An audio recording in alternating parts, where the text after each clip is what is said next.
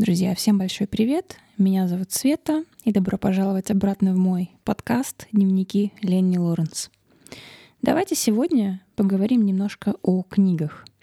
Я поделюсь с вами некоторыми своими мыслями о книжной индустрии, о своем отношении к книгам, именно да, в современных текущих реалиях, потому что, как мне кажется, очень много чего изменилось. И очень многие убеждения, которые, например, могли дать нам наши родители, вот сейчас они совершенно неуместны, не актуальны и попросту даже ну, ну, не полезны, не эффективны. И начну, наверное, с того, что когда я была маленькая, ну и в юном возрасте, я так говорю, как будто я уже пенсионерка. Ну вот, когда я была совсем маленькой, мама меня воспитывала так, что все книги в доме, сколько бы их ни было, они все обязательно должны быть прочитаны. А, вы знаете, она считала, что... Ну, ее тоже в свое время так воспитали, это понятно. У нас была достаточно большая библиотека, и в ней было очень много, вот реально, знаете, хороших книг. А, в основном это была зарубежная, отечественная классика. У нас было полное, помню, собрание Джека Лондона, у нас был весь Пушкин, там Есенин, э, Толстой, там вся эта «Война и мир» и прочее. В общем, у нас было очень-очень много. Но я бы так, знаете, условно сказала, что это были хорошие книги, э, которые при внимательном, да, и таком, ну, не поверхностном, да, прочтении, они могут в той или иной степени сформировать у человека некий литературный вкус в будущем и, ну, как минимум, привить ему некоторую грамотность. Потому что меня, знаете, часто спрашивают, вот ты, Света, стала там писателем, так и так, вроде ты неплохо так пишешь, а когда ты этому научилась? Кто тебя научил? Каков твой секрет? И вы знаете, я не могу назвать никакого секрета, а, никакого чудесного лайфхака, кроме как просто элементарное чтение. Я очень-очень много читала в детстве, совершенно разные литературы, и в основном это была такая классическая, можно сказать, школьная литература, конечно же, ну и все, что было в моей домашней библиотеке. Но опять-таки там э, особо ничего такого супер развлекательного и расслабляющего, наверное, все-таки не было. И, наверное, поэтому, поэтому у меня сложилось такое несколько меланхолично-мрачное отношение к миру самого подросткового возраста, потому что, да, э, читая того же Достоевского в юном возрасте, ты обрекаешь себя на преждевременную раннюю рефлексию. Но тем не менее, тем не менее, я это веду к тому, основная моя мысль гласит о том, что вот это была, это было мое воспитание, это была часть моей такой осознанной юной жизни, что каждая книга в доме, она должна быть прочитана. И вот у нас была огромная библиотека, э, реально большая. Я помню, смотрела на нее и прям ждала и не могла дождаться того момента, когда мне возраст и мой ум позволят наконец-то прикоснуться реально вот ко всем книгам, которые там стоят. Я помню, у меня была такая забавная история, когда мне было где-то лет пять, а может, ну, 5-6 лет где-то так. На самой верхней полке стояла книжка «Тихий дон». Она была толстенная, притолстенная. Она просто манила меня. Я жутко хотела прочитать эту книгу. А я тогда только научилась читать, помню, я просто в захлеб читала все, что мне попадалось под руку. Это была моя некая одержимость. И мама прятала от меня книги, но это все равно не помогало, потому что она уходила там на работу, и я была наедине с этой большой библиотекой. Но Тихий Дон стоял очень высоко. То есть я была маленьким ребенком, и у нас была книжная полка, и она была прибита, короче, прям реально возле потолка. И там был вот этот тихий дон. И я своим маленьким пятилетним мозгом моментально вообразила себе, что там, наверное, что-то про речку должно быть. Про тихий дон. Я уже знала, что дон — это река. Наверное, там скрываются ответы на вопрос, почему он тихий и что-нибудь такое. Думаешь, ну, огромная книга, просто наитолстеннейшая. Ну, что там можно такое написать про речку? В общем, это, этот вопрос меня ужасно манил, ужасно. И я дождалась, пока моя мама уйдет.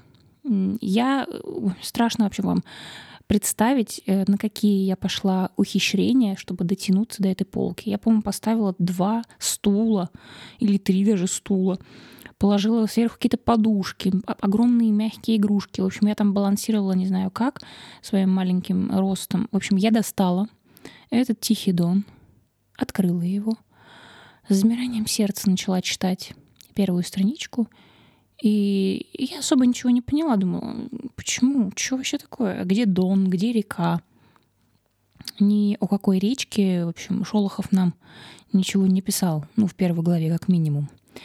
Ну, это я веду к тому, что все-таки дети, они должны читать литературу ну, плюс-минус в соответствии со своим возрастом, конечно, в некоторых случаях можно там накинуть или, наоборот, убавить какое-то количество лет. Но все-таки лучше не, не перебарщивать. И я вернулась к Тихому Дону уже в осознанном школьном возрасте каком-то, там уже не помню, я была в восьмом или девятом классе, прочитала, и книга мне безумно понравилась.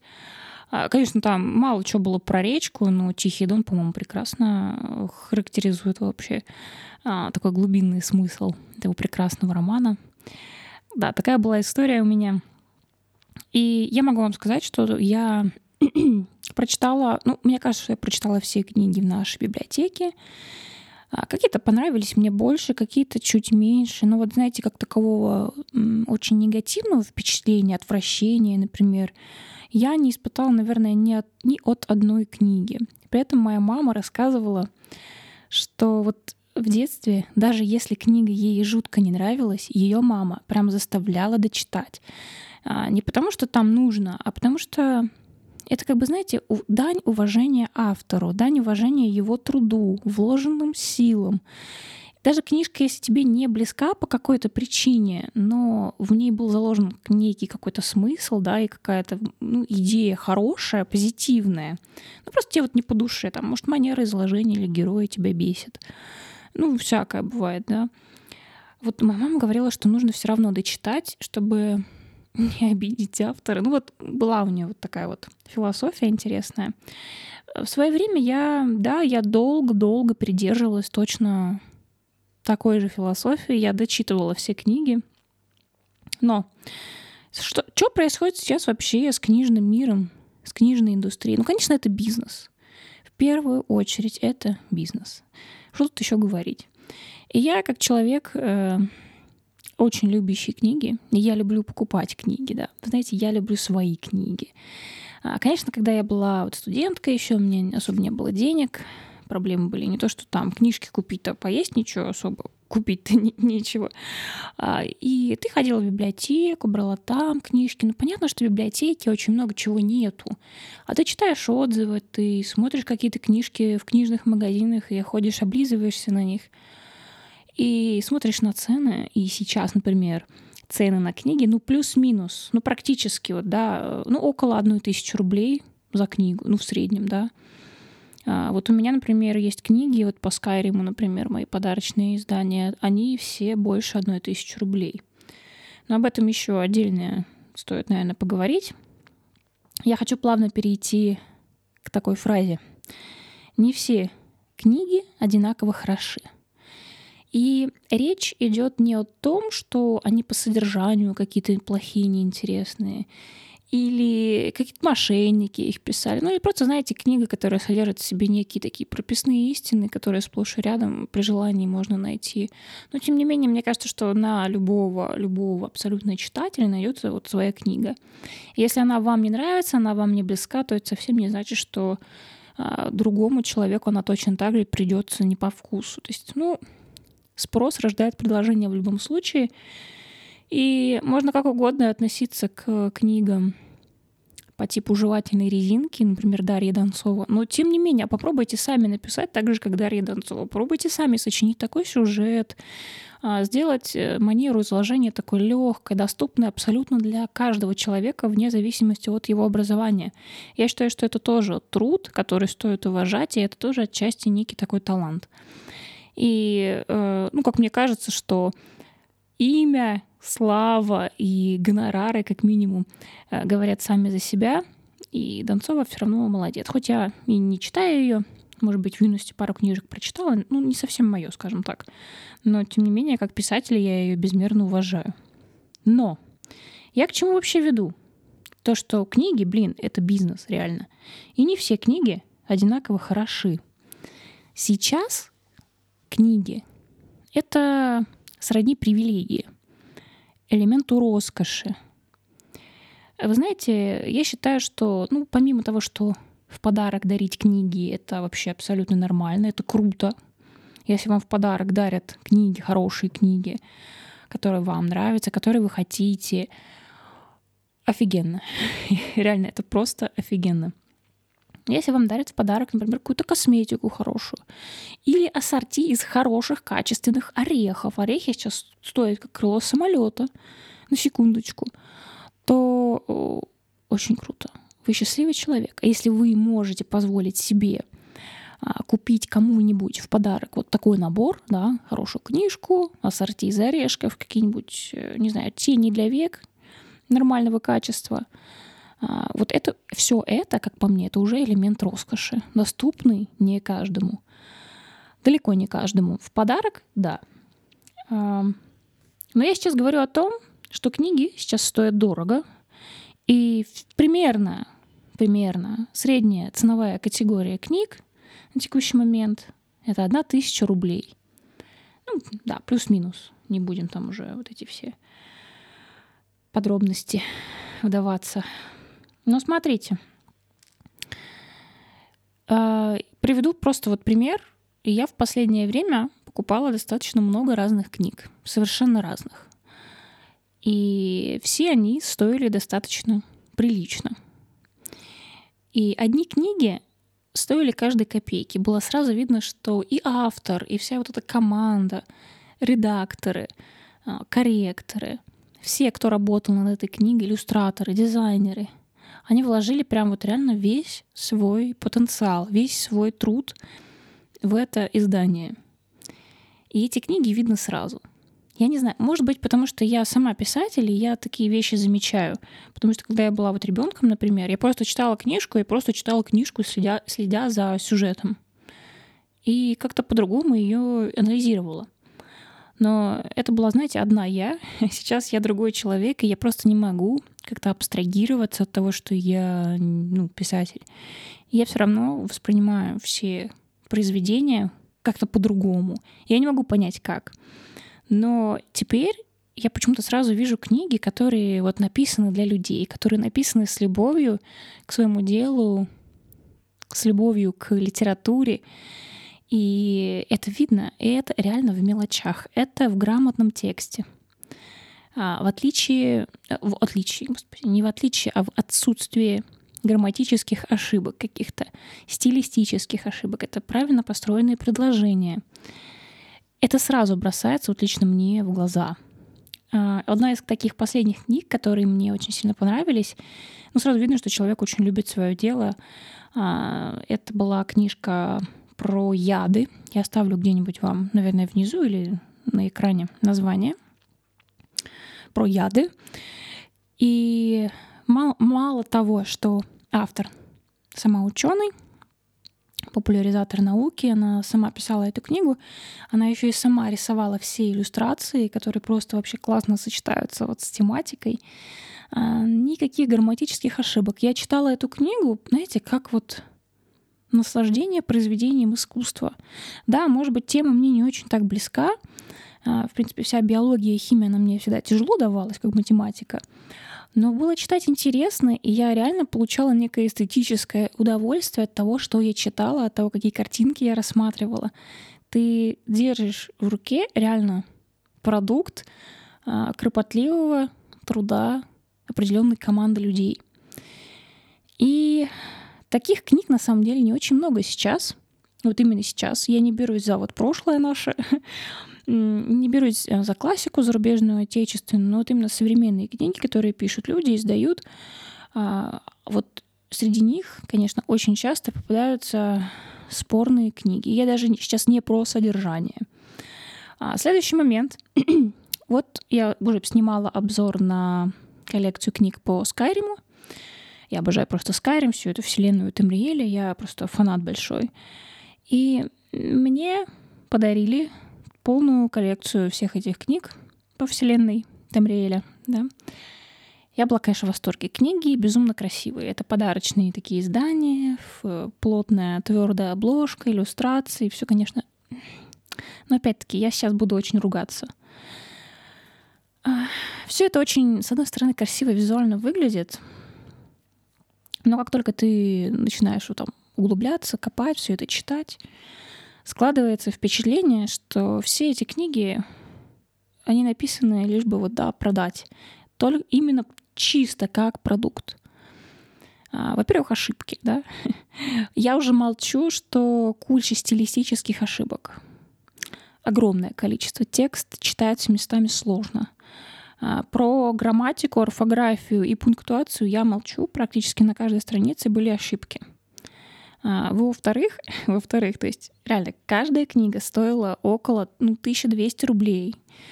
Были куски не переведенные. Ну, то есть понятно, что книга переведена на русский язык, да, и там есть список авторов, ну, переводчики, корректоры. А, многие куски, просто, знаете, ну, там два слова, фраза, словосочетание, они были не переведенные, то есть просто на английском языке. А, и в следующем там абзаце это же слово было вдруг уже внезапно переведенное. В общем, очень странно. А, во-вторых, нет, у, меня, у меня абсолютно нет претензий к повествованию и к содержанию этих книг, потому что, ну, мне было интересно, истории очень классные, хорошо отражают вообще весь лор и всю атмосферу Скайрима. В общем, классно. К этому претензий, то есть к автору, именно к тому, кто занимается написанием повествования, претензий вообще нет. А потом иллюстрации. Ну, с одной стороны, огромное количество иллюстраций. Практически на каждой страничке что-нибудь есть. Но они все, э, как бы вам сказать, ну, совершенно не к месту, как будто. Э, словно авторы просто рандомно, великим рандомом напихали иллюстрации по теме. Знаете, как открыли, например, Pinterest, забили там, не знаю, Skyrim, арты художников. И просто рандомно оттуда повытаскивали какие-то арты и напихали их в эту книгу.